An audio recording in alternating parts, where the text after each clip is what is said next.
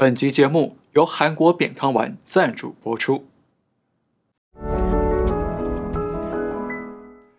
大家好，我是唐浩，今天都好吗？我们这期节目是由韩国扁康丸赞助播出，我们感谢扁康丸。那我们知道，中共二十大已经落幕了，那习近平垄断大权，重用亲信，亲临政敌，建立他的习王朝。不过呢，在习王朝的统治底下，中国与中共的命运会变成怎样呢？相信是许多人好奇的，所以今天我们就试着来啊、呃、帮刚刚诞生的习王朝来算个命。今日主题：习近平末代皇帝难逃三大命运。其实，在我看来啊，习近平不但会做完第三任，而且呢，还想做第四、第五任，做到终身执政。也就是呢，他要抱着权力走进棺材里才会退休。毕竟啊，我们讲过，他当初是打着反贪腐的旗号来斗倒对手，拉下了四百多万名贪官，已经让他是树敌无数了。那如果他没了权力，那就一定会啊性命难保。所以，习近平早在第一个任期结束之前，就已经决定要终身掌权了。他在二零一六年十二月就说过，党中央的核心。全党的核心对我来说就是责任，我要用毕生精力和全部生命来回报党和人民的信任，鞠躬尽瘁，死而后已。看懂了吗？他很早就已经决定要毕生掌权，终身执政了。所以这次二十大的结果呢，其实不让人意外。但是我认为，习王朝虽然风光称霸了，但是未来习王朝的命运呢，可能很不乐观。我认为会有三种可能的结局，但这三种结局啊，都不是什么好下场。我们来一一说给你听。一种结局是齐王朝穷兵黩武，造成经济凋敝，国家实力耗弱，渐渐的失去了世界大国的竞争力与影响力。可能有人会说：“哎，你在开玩笑吧？现在中共多强大呀？”是这样没错。但是呢，我们在上集节目讲过，从这次习班子的特色看起来。很显然是要把中国带向朝鲜化，变成西朝鲜帝国，也就是一人独霸，不容挑战，只讲忠诚，不讲能力，只有服从，没有宽容，只能讲顺耳的好听话，不能讲逆耳的实话。所以接下来习王朝会加速发展国防军队的现代化，为将来跟台湾和美国的战争来备战。但是呢，习班子里头啊，没有真正的经济高手与金融高手。所以中国经济很难找到解救的灵药，再加上一切都是习自己说了算，那结果只会更糟。而且呢，习近平是政治挂帅、意识形态领政，他要让自己超越邓小平的地位，因此呢，他会继续强推啊动态清零和共同富裕，不会扩大改革开放。所以接下来习王朝时代呢，中国经济会充满太多的政治变数、疫情变数、误判变数以及。战争变数等等，这就是为什么这几天外资大举撤离中国和香港股市的原因。况且啊，中共在前两天才宣布无限期推迟第三季度的 GDP 数据发布，这叫做“此地无银三百两”，等于是告诉大家，中国经济啊下坠到一个让党魁面子挂不住的窘境，实在不敢拿出来丢人现眼，所以呢推迟了，而且是无限期推迟。这表明什么？表明中共自己啊也没有信心，要到什么时候才能拿出啊比较体面又啊造假不容易穿帮的数据来给大家看？另外，美方最近不断的对中共进行经济脱钩，还祭出史上最严厉的科技出口管制行动，要截断中方的技术设备与人才，要打击中共的半导体技术与芯片制造，就连硬盘大厂 Seagate。也因为卖硬盘给华为，被美国政府正式警告了。所以，中共所谓的大数据、人工智能、超级计算机等等的先进科技产业啊，都很可能会啊进入长期的严酷黑暗期。那科技转型不顺利，但是国内的传统产业与贸易业啊，又被疫情和动态清零给整得灰头土脸。那不但有大批的企业倒闭、裁员和减薪，那中国的失业率也是越来越严重。青年失业率更是达到百分之二十以上，也就是每五个人就有一个失业。所以接下来我们可以预期哦，习王朝即便呢不对外发生战争的话，也会在习班子的英明领导之下呢，一步步的削弱自己的经济实力，再加上科技实力啊还不能自力更生，所以中共的国家竞争力啊会加速的削弱，会让中共在国际上啊没钱可撒，也没有自由市场可以诱惑外资。那最后呢，就会让中共真的走向朝鲜化，也就是政治上一人独霸，军事上穷兵黩武，那经济上却是百病丛生，也就是国进民退，国霸民穷。第二种结局是，习王朝的统治会让中国内部发生动荡，引爆官民对抗与党内对抗，最后让共产党内部甚至中国内部走向分裂。这个说法听起来好像啊有点耸动哦，但是呢，我们回想一下。中国内部的社会动荡与官民对抗是不是已经发生了？看看动态清零，已经造成全国各地粗暴的封城封区，那封到老百姓都出面反抗，甚至跟警方大白发生了对抗冲突了，对不对？再看看二十大前发生的北京四通桥抗争事件，不但震惊中南海，震惊全世界，也引发国内外的广大声援与反响。意外在中国引爆了一场厕所革命。中国人民虽然面对着高压的维稳机器，但还是想方设法的在厕所、墙角或者任何可能的地方书写他们对党魁的不满、对中共体制的不满。这就是中共的集权高压招来了回飞棒效应，让人民的抗争怒火开始反扑了。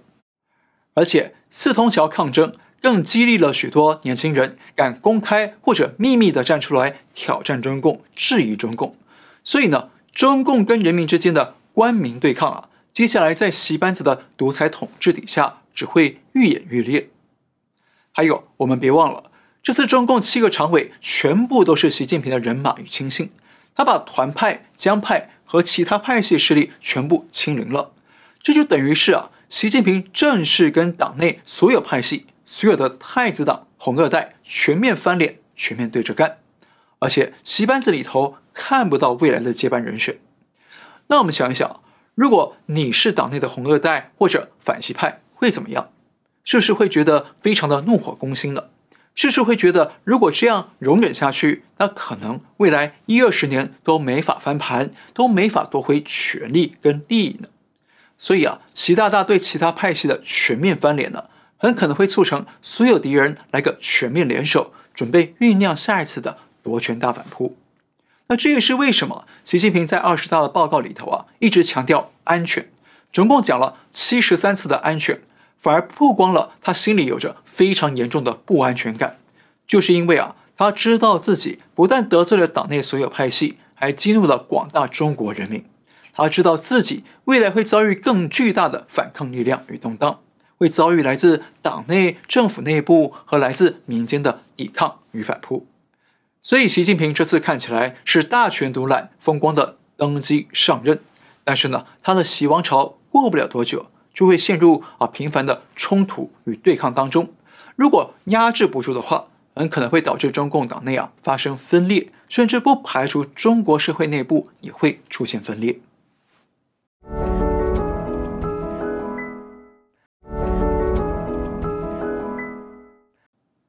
刚刚摄影师提醒我要跟大家提醒一下，我们这期节目的赞助商扁康丸，他们有全球服务中心，提供多国语言的服务热线，包括欧美、台湾、香港、日本和澳洲等地呢都有。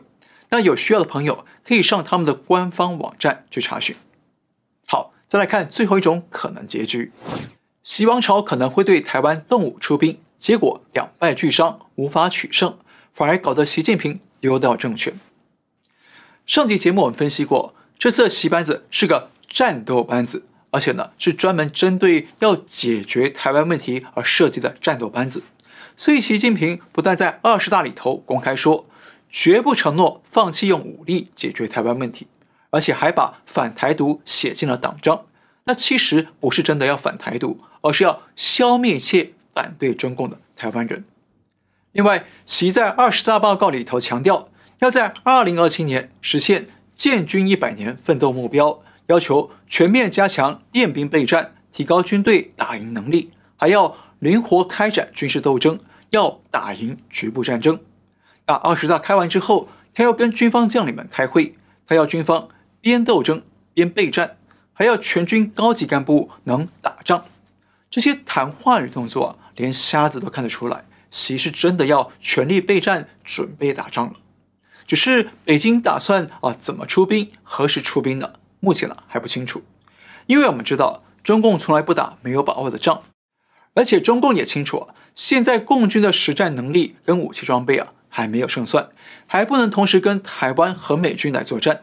所以他才会在二十大的报告上一再强调要推动军方现代化。包括呃军队组织形态现代化、军事人员现代化、武器装备现代化等等。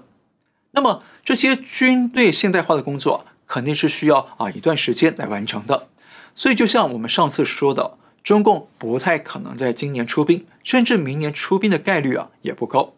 那台湾国安会秘书长顾立雄这两天就透露说，他们目前还没有观察到中共要在二零二三年出兵的征候。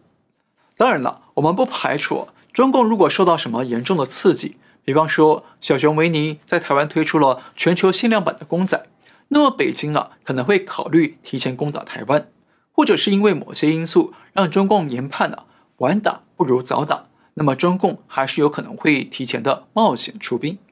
只是啊，如果中共在这两年就出兵的话呢，那么就得面对打不赢的风险，而且还可能会两败俱伤，损失惨重。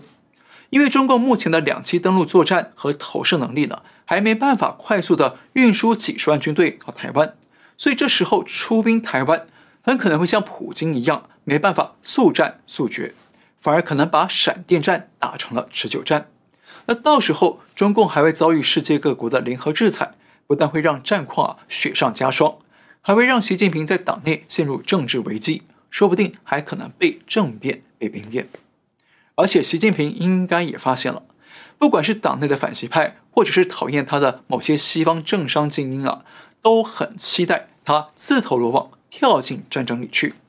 因为这些东西方的反习派都希望利用台海的战争来挫败习近平，削弱他的政治声望和权力，甚至还想一口气推翻习大帝，换个人来统领共产党。这是目前看起来唯一的夺权快车。另外，中共一旦真的出兵，也要冒着会不会被打断枪杆子的风险。比方说，最近台湾新出版了一本小说，叫做《以下证言将被全面否认》，里头就描述了一种台海开战的情节，就是美方与台湾军方先假装战败，故意让中共数以万计的兵力啊登陆上岸，然后美台军方再来一个围点打援。一边用导弹啊摧毁海上的中共运兵船与登陆舰，一边呢在陆地上用围攻扫射和断粮断援的策略来歼灭困在滩头的共军，这样很可能啊会一次性的消灭中共十几万到几十万的兵力，可以打残共军，让中共至少二十年没办法在西太平洋兴风作浪。但是对美军和台湾来说，也会付出相当大的代价。当然了，这只是小说的情节而已哦。不过这种战术也是有可能的，对不对？不过呢，美方现在的策略啊，还是我们过去说的，是止战与未战。所以最近不但布林肯跟中央情报局都在不断的警告，中共可能会加速攻击台湾，想要让中共的小算盘呢见光死。而且美方这两天还公布了中共火箭军的完整相关情报，让中共是尴尬的要命。美国空军大学把中共火箭军，也就是导弹部队的所有基地的地点、坐标、人员部署等等啊，全部掀了底。那大家知道，军事情报的搜集与掌握是最珍贵的战略资产，所以一般情况下呢，都不会轻易的公开或者外泄，免得敌人有了防范，对不对？但是为什么美方还要这样做呢？很显然，美方就是要在习近平连任之后，公开警告北京当局。你的军事意图，我美方都掌握得很清楚。你想要加速进攻台湾，破坏台海现状，但是你的火箭军所有基地与情报都被我掌握了。也就是说啊，你的基地都被我方监控了，都可以被我方的导弹锁定。那说白了，这就是一次对中共最有震慑力的公开警告。而且这种警告啊，虽然杀伤力不大，但是侮辱性极强，不但会让中共丢了丑。被怀疑啊，这种实力还想进攻台湾吗？这还会逼得中共思考要不要改变基地的啊地点与部署呢？好躲避美方的监控和锁定的。但是如果要改，那就得再耗上啊非常可观的金钱、资源和时间，这样中共对台湾的进攻时间表啊就有点拖下去了。所以目前整体看起来，习近平虽然在这次二十大是风光大胜了，但是他的麻烦才刚刚正要开始。未来在他的领军之下呢，习王朝和中国啊，很可能就会走向这三种结局的其中一种。结局一：穷兵黩武，造成经济凋敝，国家实力耗弱，失去世界大国的竞争力与影响力。结局二：中国内部发生动荡，引爆官民对抗与党内对抗，最后让共产党内部甚至中国内部走向分裂。结局三：对台湾动武出兵。结果两败俱伤，无法取胜，反而让习丢掉政权。好，我们可以看到这三个结局啊，不管是哪一种，对习王朝来说都不是好事，不是政权倒台，就是王朝衰败。那简单说，都是凶兆。那很巧是哦，有好几个著名的民间预言，包括了推背图、铁板图、刘伯温的金陵塔碑文等等呢，都不约而同的预言了中共领导人只有五代。没有第六代，而且这个第五代领导人有个特征，就是白羽。那我们知道，在正体中文里头，白羽合起来就是个“习”字，那这是巧合吗？习近平真的注定成为中共红色王朝的末代皇帝吗？我们一起往下看。好，今天先聊到这里，感谢您收看，我们下次再会。